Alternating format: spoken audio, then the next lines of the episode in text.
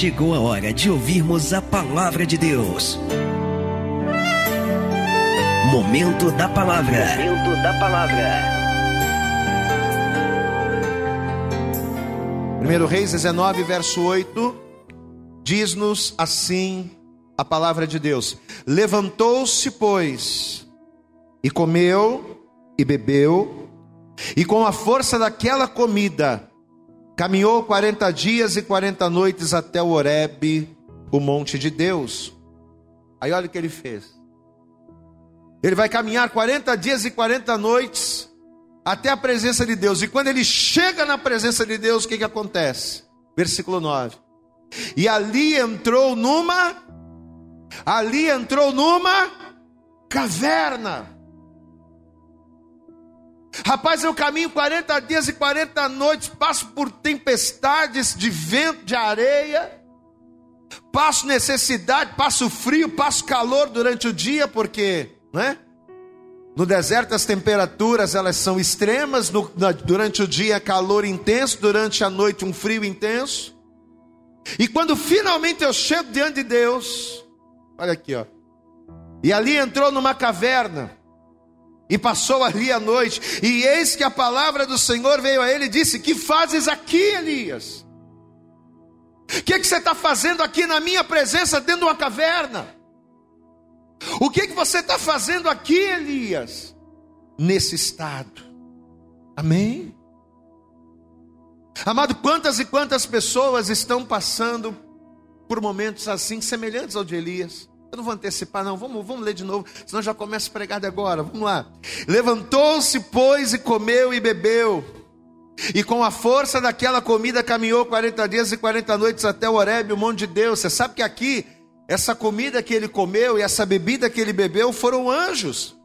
O anjo do Senhor apareceu para Elias, deu a ele de comer, deu a ele de beber. Diz a palavra que ele não vai nem ligar. Eu já até preguei isso aqui várias vezes. Amado, se eu vejo um anjo na minha frente, eu caio para trás glorificando a Deus. Se eu vejo um anjo na minha frente, rapaz, a minha vida muda. Eu nunca vi nada. Tem pessoas que têm dom de visão e vê um monte de coisa. Eu nunca vi. Mas se eu ver, meu irmão. E no caso do Elias, o anjo estava do lado dele. Colocou a comida para ele, colocou água para ele.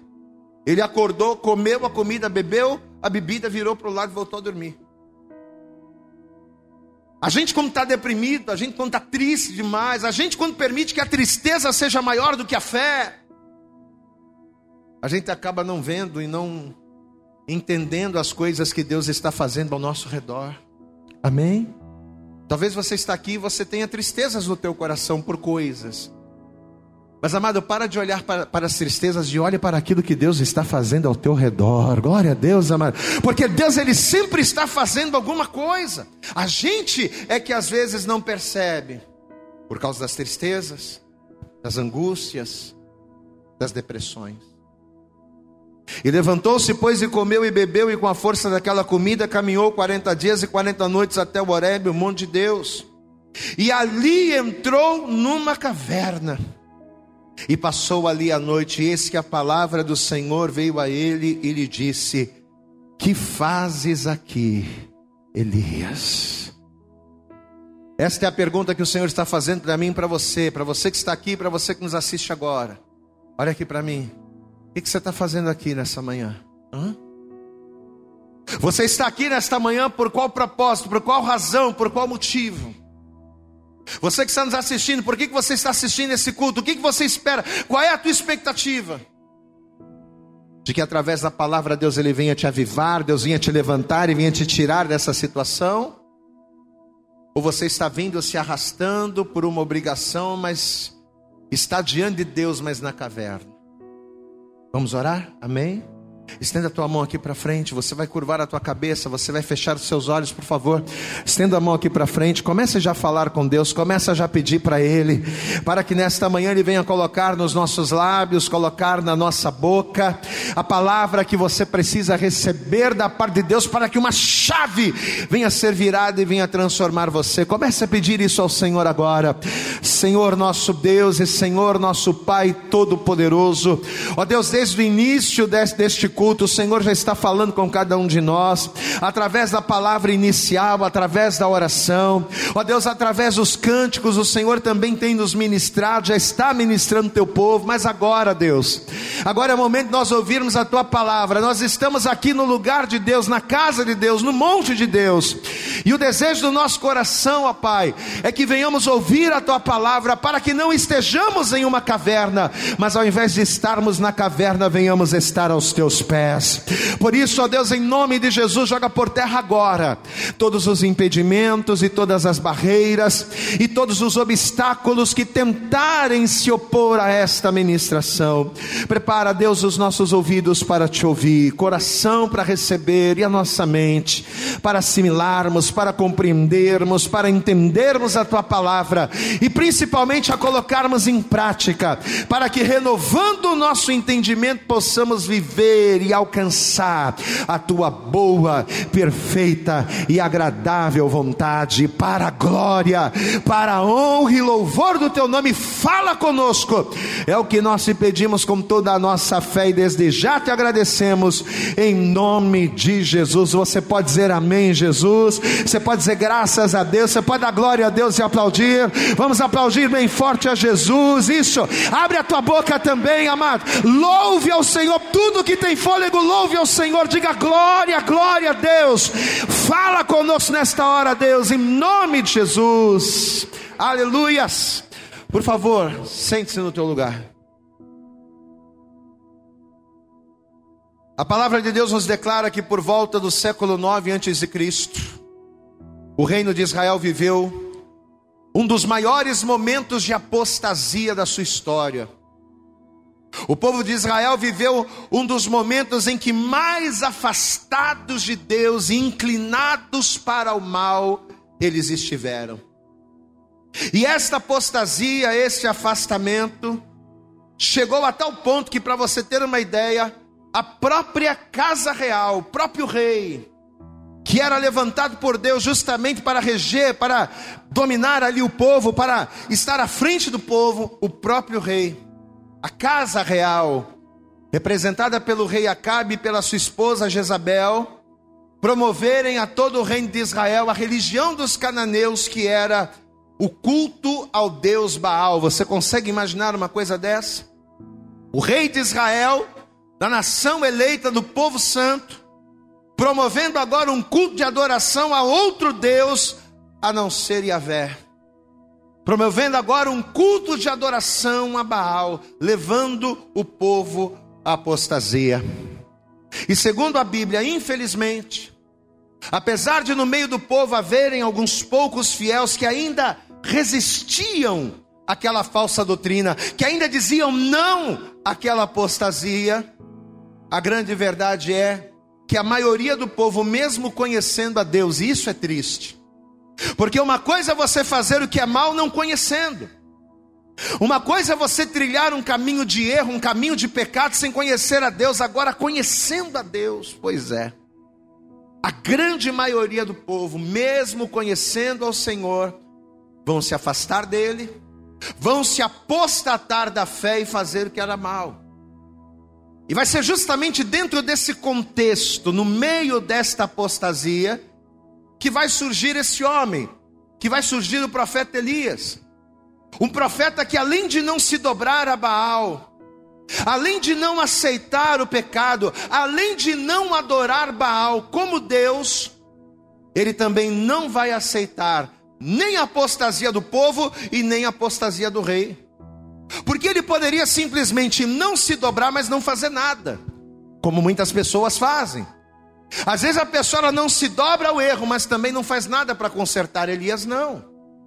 Ele não vai aceitar Baal, ele não vai aceitar o pecado, mas ele também não vai ficar de braços cruzados. Não, eu tenho que fazer alguma coisa. E justamente na intenção de fazer o povo enxergar a verdade, na intenção de fazer com que o povo e o rei se voltassem para Deus, é que o Elias ele vai lançar aquele tão famoso conhecido desafio aos profetas de Baal. Por que que Elias vai fazer aquela proposta? Você conhece a história? Elias vai fazer uma proposta aos profetas de Baal e ele vai dizer: "Ó, oh, Vocês vão pegar o bezerro, eu vou pegar o meu. Vocês vão edificar o altar, eu vou edificar também. Vocês vão apresentar a sua oferta a Baal e eu vou apresentar a minha oferta a Deus. O Deus que responder com fogo, esse será o verdadeiro Deus. Mas por que que Elias vai fazer isso? Não era para aparecer. Não era para ele dizer, ó, oh, eu sou o cara usado por Deus, não. Essa proposta, a proposta desse desafio aos profetas de Baal, nada mais era do que uma maneira que o Elias encontrou para mostrar ao povo de que só o Senhor era Deus. Amém, amados? Espera aí. A gente tem que fazer alguma coisa. Elias ele entendeu, Elias entendeu que não adiantaria nada ele ficar atacando Baal. Não, não ia adiantar nada ele chegar e dizer: olha, gente, Baal não é Deus, Deus é o Senhor. Elias entendeu isso. Não adianta eu simplesmente dizer que Baal não é Deus. Porque mesmo dizendo que Baal não é Deus, mesmo as pessoas sabendo que só Deus é o Senhor, ainda assim as pessoas vão continuar crendo em Baal. Então não adianta falar. Aí entendendo isso, o que, que Elias vai fazer? Ele vai agir com inteligência. Ele percebeu que se em vez de dizer, se ele mostrasse para o povo, peraí, dizer não adianta, mas se o povo vê com os próprios olhos que Baal não pode salvar, que Baal não pode curar, que Baal não pode fazer ter chuva, se o povo vê que Baal não pode nem responder uma oração, e se o povo ver Deus respondendo, aí a coisa vai ser diferente. Elias entendeu que se o povo enxergasse com os próprios olhos que Baal não era Deus, isso sim iria causar um efeito maior. Ah, quando o povo vê o fogo descendo do céu, quando o povo vê Deus respondendo e Baal calado, ah, o povo vai se quebrantar. Amém. Nesse pensamento, Elias ele vai fazer o desafio, você conhece a história. Os profetas vão clamar, Baal não vai responder. Elias ele vai até caçoar do Deus Baal. E quando chega a vez de Elias, Elias vai clamar a Deus, o fogo vai descer, o povo vai ficar maravilhado, vão cair de joelhos.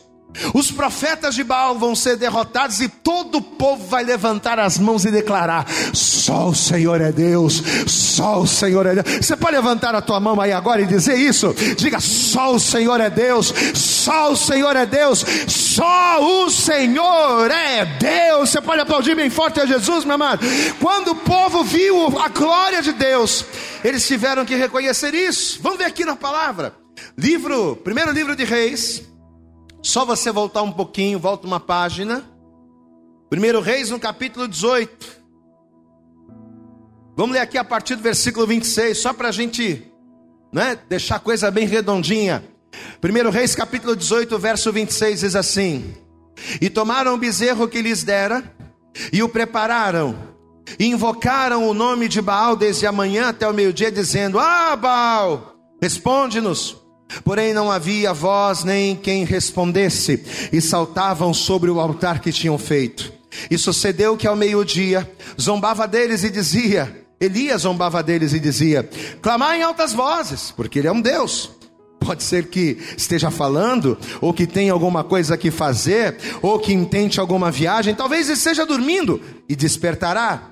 E eles clamavam em altas vozes e se retaliavam com facas e com lancetas, conforme ao seu costume, até derramarem sangue sobre si. Sucedeu que, passado o meio-dia, profetizaram eles até a hora de se oferecer o sacrifício da tarde. Diga bem alto, igreja, diga bem alto comigo. Porém, diga bem alto, porém, não houve voz, nem resposta, nem atenção alguma. Glória a Deus, amado. Sabe por quê? Olha aqui para mim. Sabe por que não houve voz?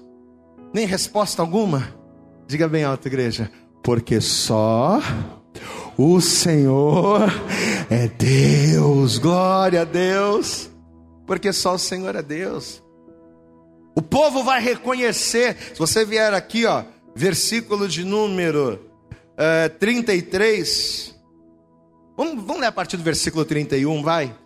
Diz assim: E Elias tomou doze pedras conforme ao número das tribos dos filhos de Jacó, ao qual veio a palavra do Senhor, dizendo: Israel será o teu nome. Com aquelas pedras edificou o altar em nome do Senhor.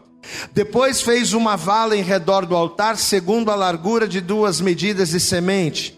Então armou a lenha, dividiu o bezerro em pedaços e o pôs sobre a lenha. Verso 35: De maneira que a água corria ao redor ou melhor, versículo 34: E disse: Enchei de água quatro cântaros e derramai-a sobre o holocausto e sobre a lenha. E disse: Fazei o segunda vez, e o fizer segunda vez, e se ainda fazei o terceira vez, e o fizer terceira vez, de maneira que a água corria em redor do altar, e até a vala se encheu de água. E sucedeu que no momento de ser oferecido o sacrifício da tarde, o profeta Elias se aproximou e disse: Veja, veja que ele não vai fazer muito esforço. Ó oh, Senhor, Deus de Abraão, de Isaac, de Israel, manifesta-se hoje que tu és Deus em Israel e que eu sou teu servo e que conforme a tua palavra fiz todas estas coisas. Responde-me, Senhor, responde-me, para que este povo conheça que tu és Senhor Deus. Diga glória a Deus. Percebeu a razão? Percebeu a razão do desafio? Era para que o povo reconhecesse, vendo a resposta de Deus e não vendo a resposta de Baal, que só o Senhor é Deus. Responde-me, Senhor, responde-me, para que este povo conheça que tu és o Senhor Deus e que tu fizestes voltar o seu coração. Então caiu o fogo do Senhor e consumiu o holocausto, e a lenha, as pedras e o pó, e ainda lambeu a água que estava na vala. O que vendo todo o povo caíram sobre os seus rostos e disseram: Só o Senhor é Deus, só o Senhor é Deus. Amém? Olha aqui para o pastor, presta atenção. Ao ver tudo aquilo, ao ver aquela manifestação, o povo reconheceu que o Senhor era Deus. Porém, apesar disso, apesar de todo o povo ter se prostrado, levantado a voz e reconhecido o Senhor, a Bíblia diz que Acabe, rei de Israel, não vai reconhecer isso. O povo vai reconhecer que o Senhor era Deus. Mas ao contrário daquilo que Elias queria, ao contrário da expectativa do coração do Elias, Acabe, ele não vai se convencer, pelo contrário, ele vai sair revoltado dali, ele vai contar com detalhes para Jezabel tudo o que havia acontecido. A Jezabel, por sua vez, por ser uma mulher completamente ímpia, com consentimento do Acabe, o que, que ela vai fazer? Ela vai perseguir o profeta Elias na intenção de matá-lo. Olha que coisa. Elias ele vai ter todo um trabalho para edificar o altar, para arrumar o altar que estava quebrado, para pegar as doze pedras, para organizar. Elias ele vai ter todo um trabalho para edificar o altar, para cortar a lenha, dividir bezerro, para clamar, isso tudo dá trabalho. Mas ele vai ter esse trabalho com qual expectativa? Peraí, eu estou fazendo isso aqui. Mas vai valer a pena, porque eu vou orar, Deus vai responder, a glória dele vai descer, e com certeza hoje Israel se converte, mas o Acabe não. E além de Acabe não se converter, ele ainda vai buscar matar o profeta. Quando isso acontece, esse fato vai causar uma decepção tão grande, mas uma tristeza tão grande no coração do profeta, a ponto dessa decepção se transformar numa tristeza intensa, que vai levar o profeta a desanimar e a fugir. É claro que Elias também estava com medo, porque agora Jezabel ela vai prometer fazer com Elias a mesma coisa que aconteceu com os profetas. Vou acabar com você, rapaz. Então quer dizer que você agora está aqui diante do povo causando reboliço, buscando a Deus. Quer dizer que agora você proporciona tudo isso aqui. Olha a confusão que você arrumou. Eu vou matar você. E quando Elias ele ouve isso, aliado ao fato de que Acabe não se quebrantou como ele esperava, quando isso acontece, a decepção no coração do profeta vai ser tão grande, que essa decepção vai gerar uma tristeza, que vai trazer um desânimo e vai fazê-lo fugir. E é aqui que começa a chamada depressão.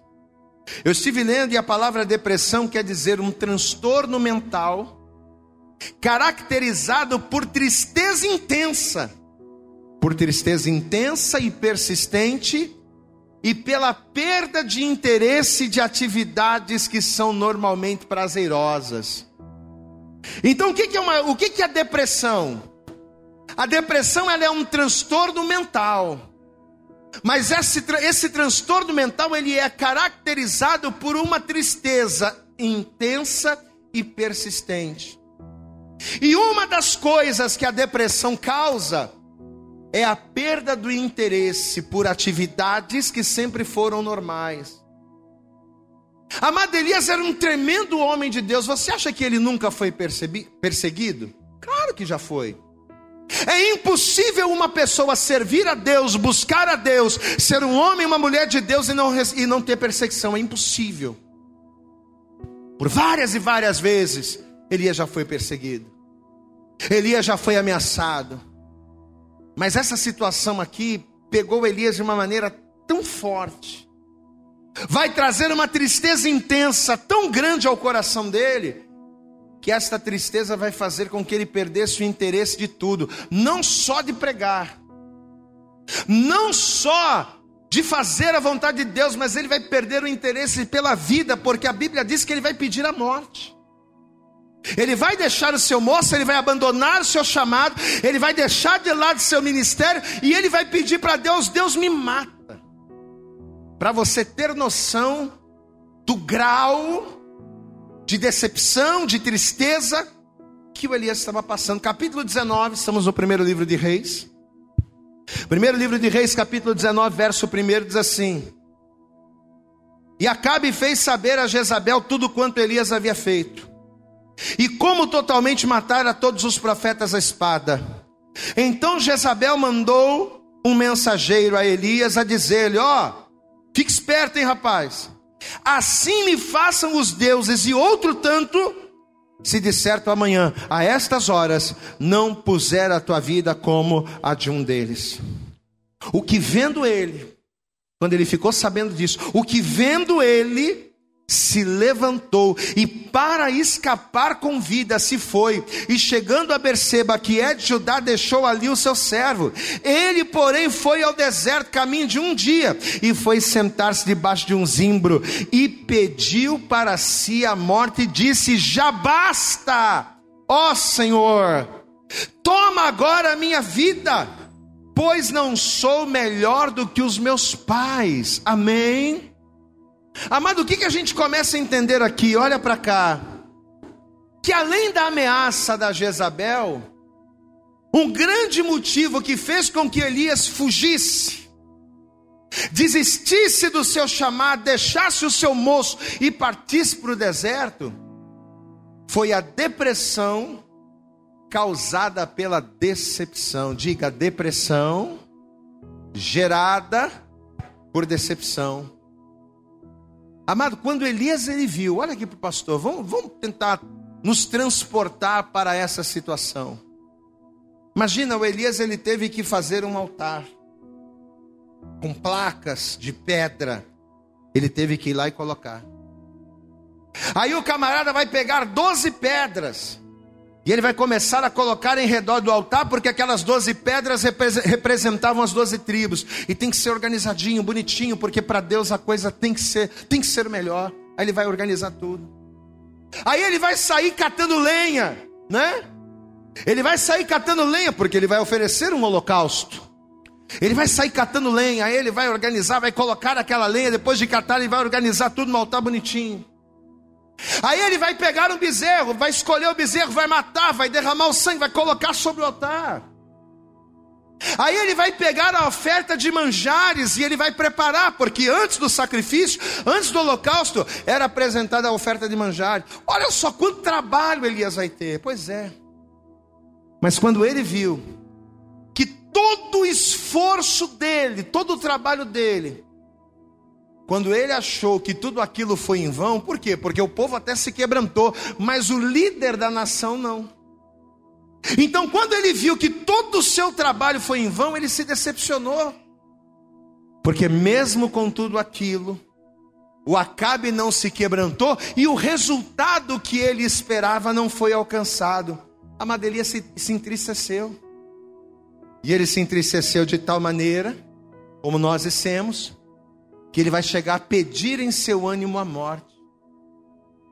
Você consegue imaginar uma pessoa chegar a esse ponto de olhar para Deus e dizer: já basta, ó, oh, parei contigo, não quero mais saber. Não quero mais saber de ser profeta, não quero mais saber de pregar, não quero mais saber de orar, não quero mais saber de fazer a obra, não quero, já basta, eu quero morrer. É isso que ele está fazendo. Amados, e não é qualquer pessoa que está fazendo isso aqui, não.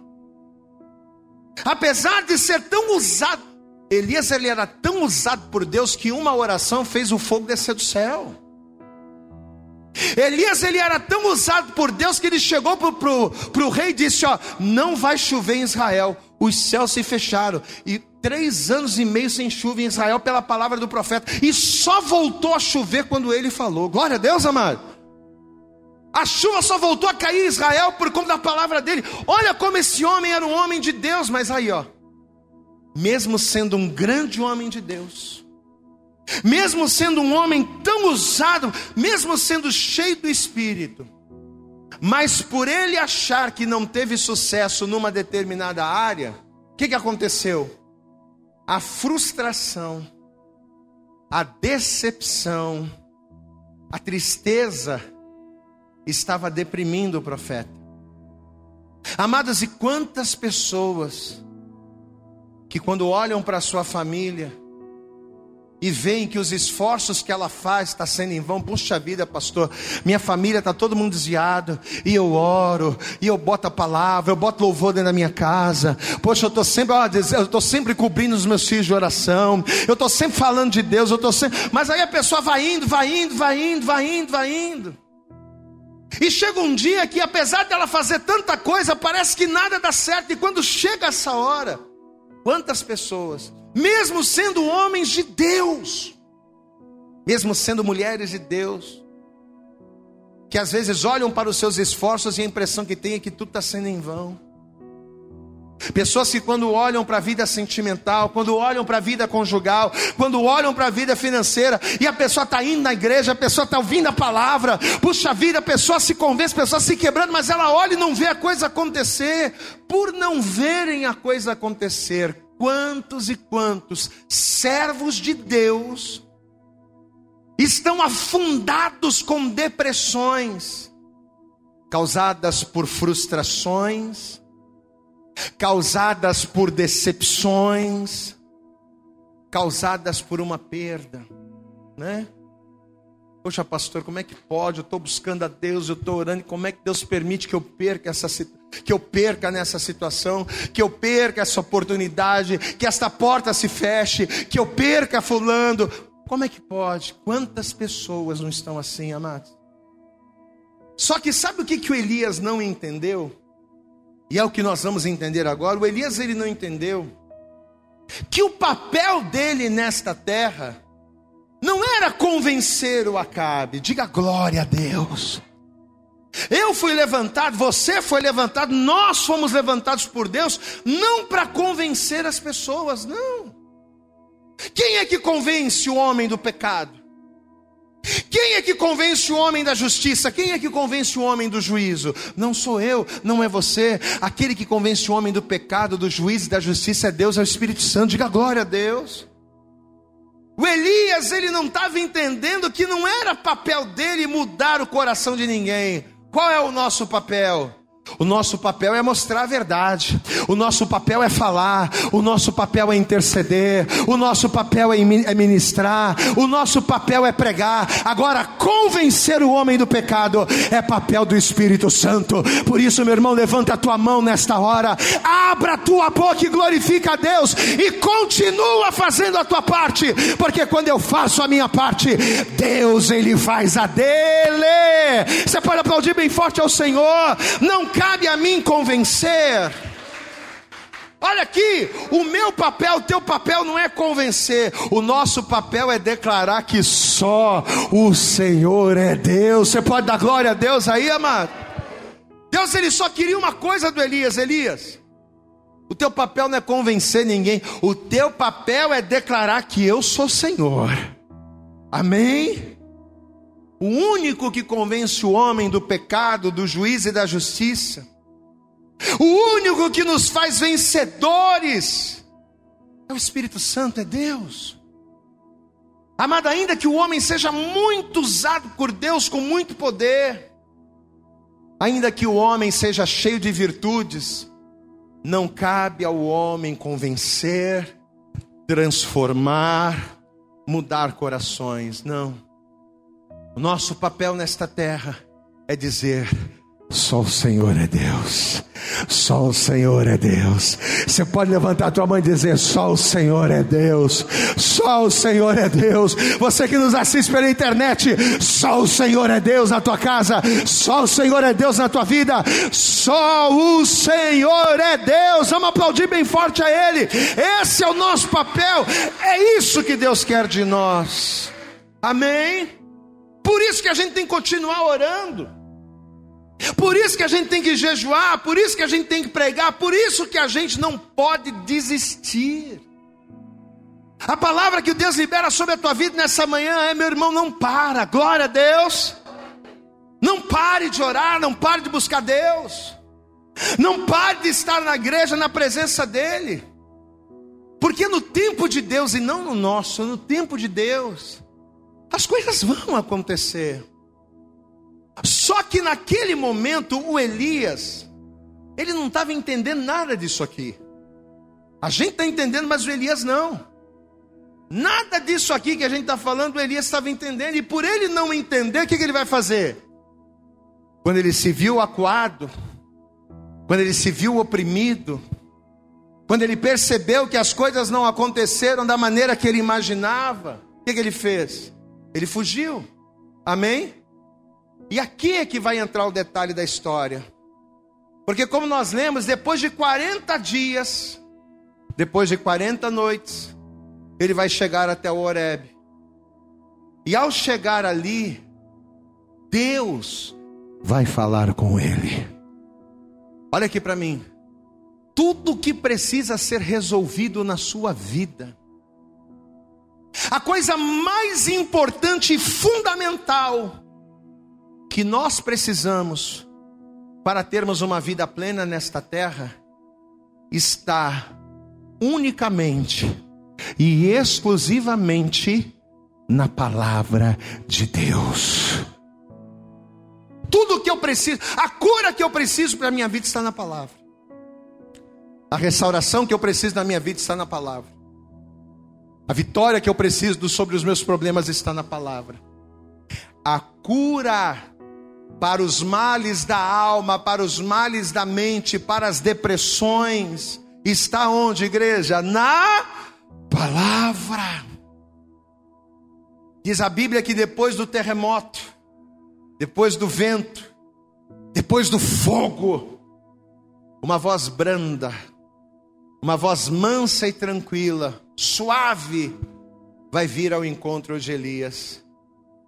E esta voz vai dizer aquilo que nós lemos no início. Vamos lá para a palavra, primeiro livro de Reis, capítulo 19.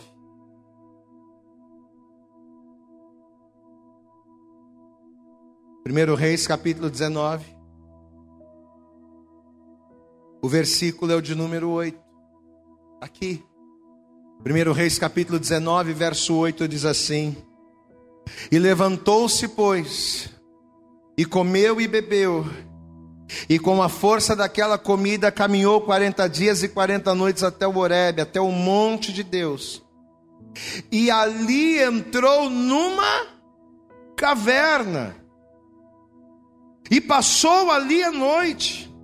E eis que a palavra do Senhor veio a ele e lhe disse: Que fazes aqui, Elias? Amém? Olha aqui para mim. Apesar do Elias estar diante de Deus, apesar de Elias estar no monte de Deus e Deus falar com ele, aonde é, como é que o Elias estava diante de Deus? Ele estava dentro da caverna. Diga assim comigo: lugar de vencedor. Diga bem alto: lugar de vencedor lugar de filho de Deus não é na caverna. Você entende isso, meu irmão? Amém? Caverna é lugar de morte. Caverna é lugar de morte e não é lugar de filho de Deus. Só que apesar disso, quantas e quantas pessoas que pelo fato das coisas não acontecerem do jeito que ela quer, pelo fato das suas expectativas não serem supridas por Deus, Quantas pessoas que às vezes estão no monte de Deus, estão na casa de Deus, estão sentadas no banco da igreja, estão ouvindo a palavra, mas estão dentro de uma caverna. A pessoa está dentro da igreja, mas ela está enclausurada. A pessoa está dentro da igreja, mas ela não está, ela está resguardada, ela está afastada, ela está diante de Deus, mas ela está dentro da caverna. Assim estava Elias. Pessoas que ao invés de estarem aos pés do Senhor, mesmo dentro da casa de Deus, está enclausurada em pensamentos de morte, está enclausurada em pensamentos de derrota, está dentro da caverna. Amém? Versículo de número 13 diz assim: olha o que a palavra vai dizer. Depois do terremoto, um fogo, porém também o Senhor não estava no fogo, e depois do fogo, uma voz mansa e delicada. E sucedeu que, ouvindo-a, Elias envolveu o seu rosto na sua capa, e saiu para fora, e pôs-se à entrada da caverna. E eis que veio a ele uma voz que dizia: Que fazes aqui, Elias? Versículo 14: E ele disse: Ah, Senhor, olha as explicações. Eu tenho sido em extremo zeloso pelo Senhor Deus dos exércitos, porque os filhos de Israel deixaram a tua aliança, derrubaram os teus altares, mataram os teus profetas à espada, e só eu fiquei e agora buscam a minha vida para me tirarem. É como se Elias estivesse dizendo: Senhor, eu fiz a tua vontade, eu anunciei que só o Senhor é Deus, eu fiz o bem, eu fiz tudo certinho, eu edifiquei o altar, eu trabalhei, eu orei, e a vitória não veio. Eu estou fazendo tudo certinho como o Senhor está mandando, mas a coisa não está acontecendo. Pelo contrário, Além da coisa não acontecer, agora o problema virou para cima de mim, porque agora estão querendo me matar. Amados, e não é essa a sensação que muitos de nós temos às vezes? A gente vai na igreja, a gente lê a palavra, a gente jejua, a gente ora, a gente faz tudo certinho, mas parece que a coisa não vai. Pelo contrário, parece que quanto mais a gente busca Deus, parece que maiores são os problemas. O Elias agora está choramingando com Deus, porque as coisas não estão acontecendo, porque agora estão querendo matar, porque eu sou o único, só eu fiquei por profeta. Só que olha a palavra que Deus vai liberar sobre Elias, verso 15. E o Senhor lhe disse: O que, que o Senhor vai dizer aqui para o profeta agora? E o Senhor lhe disse: Vai, volta pelo teu caminho para o deserto de Damasco e chegando lá, um Jazael, rei sobre a Síria, também Jeú, filho de Ninsim, ungirás rei de Israel, e também a Eliseu, filho de Safate, de Abel Meolá, ungirás profeta em teu lugar, e há de ser que o que escapar da espada de Israel matá-lo-á Jeú, e o que escapar da espada de Jeú matá-lo-á Eliseu, e também deixei ficar em Israel, para começo e conversa, sete mil, todos os joelhos que não se dobraram a Baal e toda a boca que não o beijou. Diga glória a Deus. Você consegue perceber o detalhe dessa palavra? O Elias ele começa a reclamar com Deus, tudo está passando, tudo está acontecendo, e Deus libera a palavra. Qual é a primeira coisa que Deus vai falar com o profeta? Deus vai dizer assim: vai e volta. Diga glória a Deus. Em outras palavras, você sabe o que Deus está dizendo para Elias? E daí, rapaz? E daí que você está passando por luta? E daí que você está sendo percebido? E daí que você está passando por um monte de coisa? Peraí, para começo conversa. Você não está só, tem outros sete mil que estão lá, com o joelho dobrado no chão, com a cara no pó, passando pelas mesmas lutas que você está passando, enfrentando os mesmos problemas que você está enfrentando, mas estão glorificando e exaltando o meu nome. Diga glória a Deus. Você não está sozinho, rapaz. E outra coisa, Elias, vai fazer o teu trabalho, rapaz. Vigia. Elias, vai, vai pregar, vai ungir o profeta, vai levantar outro profeta em teu lugar. Vai ungir Azael, vai ungir a Jeú, vai fazer aquilo pelo qual eu te chamei. Diga glórias a Deus. Amém, amados? Porque é quando você faz aquilo que eu te chamei.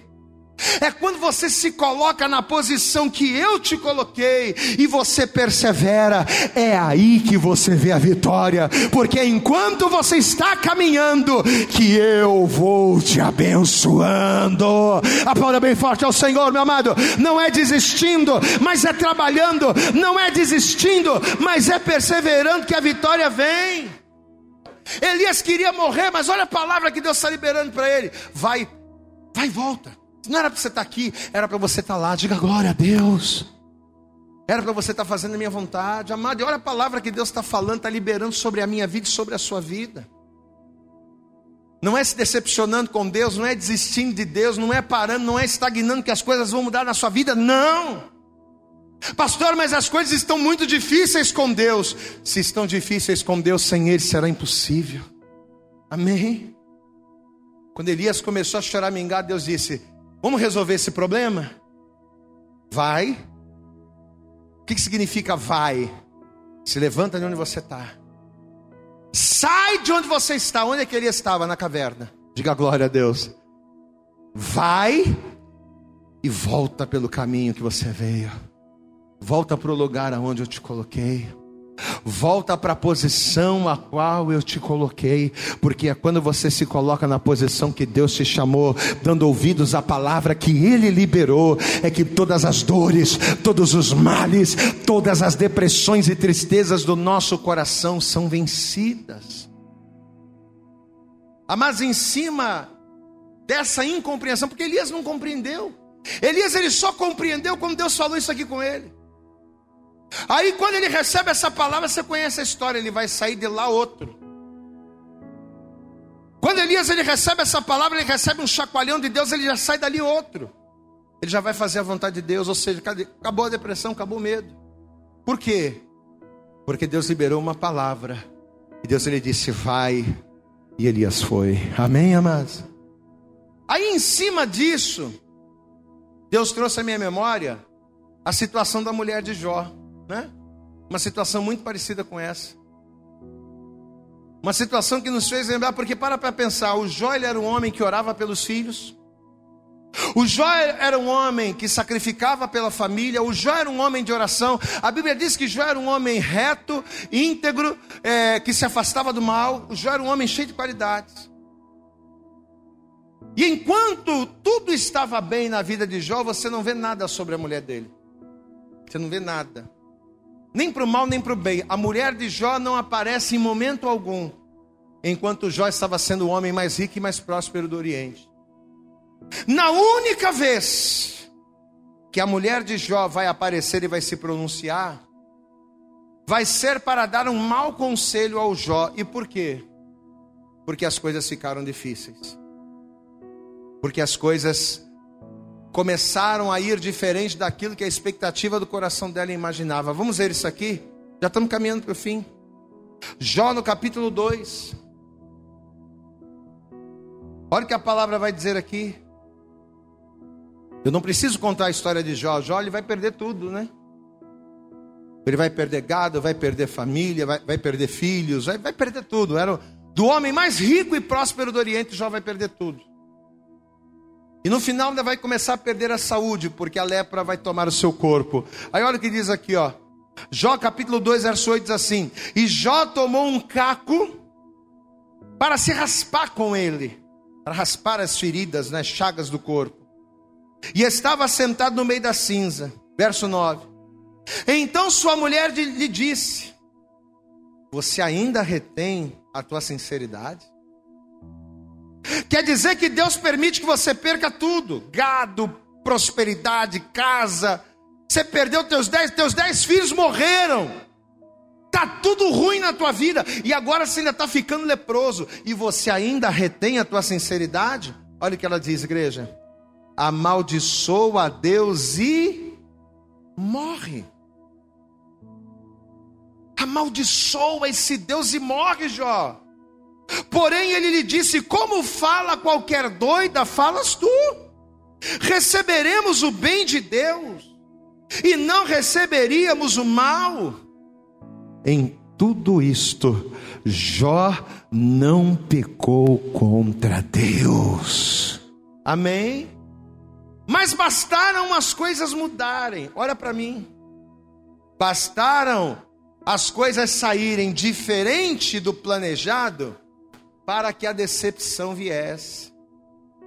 Assim como Elias se decepcionou em não ver o quebrantamento de Acabe diante de tudo aquilo que ele fez, quando a mulher de Jó, que acompanhava diariamente a vida que o Jó tinha, camarada era um homem de oração, era um homem temente, era um homem reto, ela acompanhava isso, ela via a sinceridade, mas quando ela viu que mesmo sendo sincero, mesmo fazendo a coisa bonitinho, Deus ainda permitiu o mal. A decepção daquela mulher foi tão grande, mas tão grande, que doída pelo marido, ela só conseguiu ver uma coisa. Ela só conseguiu enxergar uma solução: amaldiçoa o teu Deus e morre. Em outras palavras, desiste. Em outras palavras, você sabe o que a mulher de Jó estava falando? Desiste desse Deus, chega, acabou. O mesmo que Elias estava falando. Meu irmão, talvez você está aqui hoje, ouvindo essa palavra. Você que está pela internet, talvez você está nos assistindo. E assim como Elias, mesmo diante de Deus, foi para a caverna e desejou a morte. Assim como a mulher de Jó, só viu como solução amaldiçoar a Deus, Talvez você está aqui hoje, a tua vida está no pastor. Olha, às vezes eu olho e a vontade que dá é, de, é uma tristeza quando eu olho para minha família, quando eu olho para os meus filhos.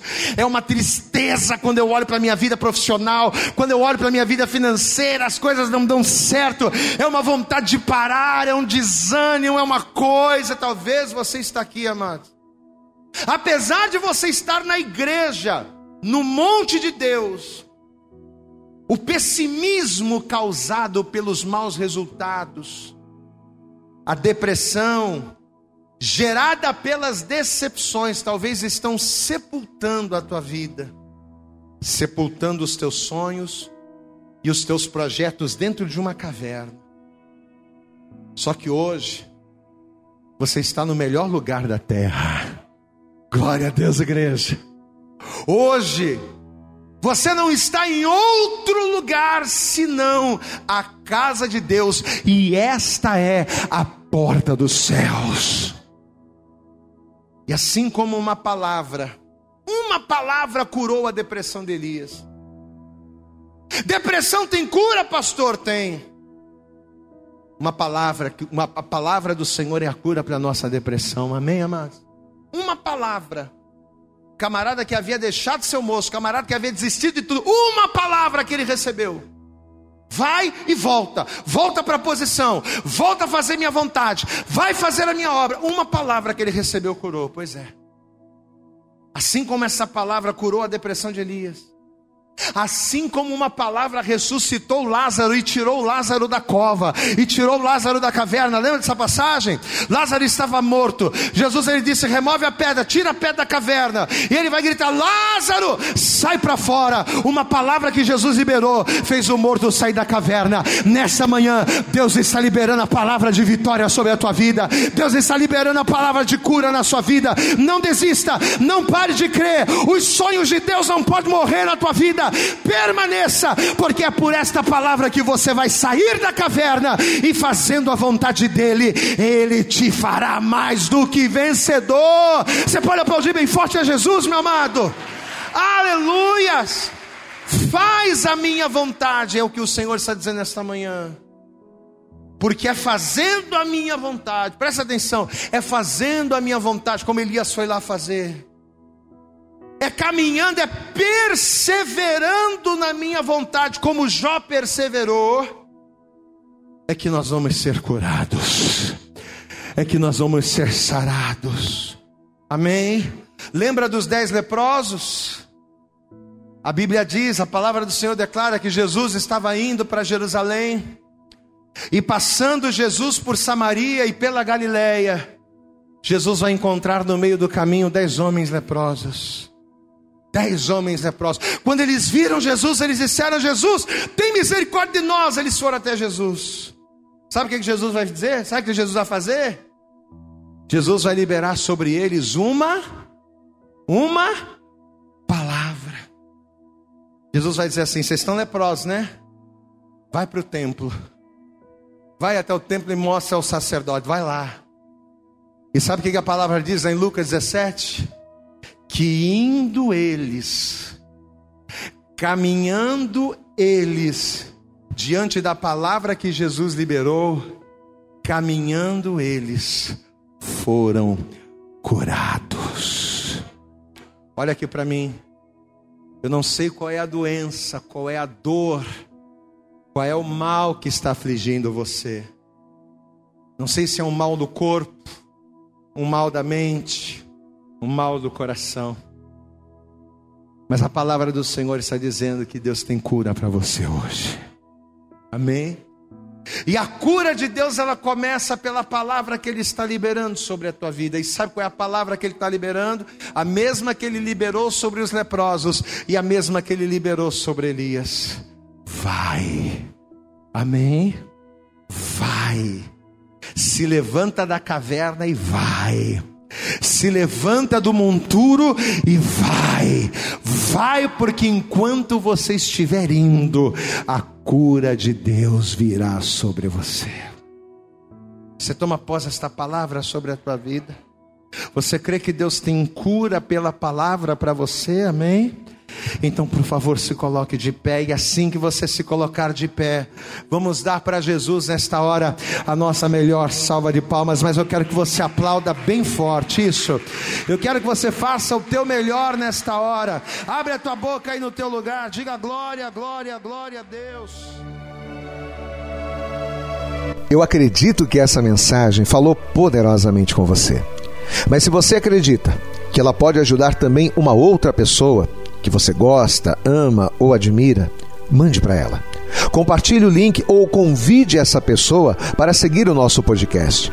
E creia que fazendo isso, ainda que não seja você a ministrar, além de nos ajudar, você estará cumprindo o ID de Deus. Deus abençoe você e até o nosso próximo conteúdo.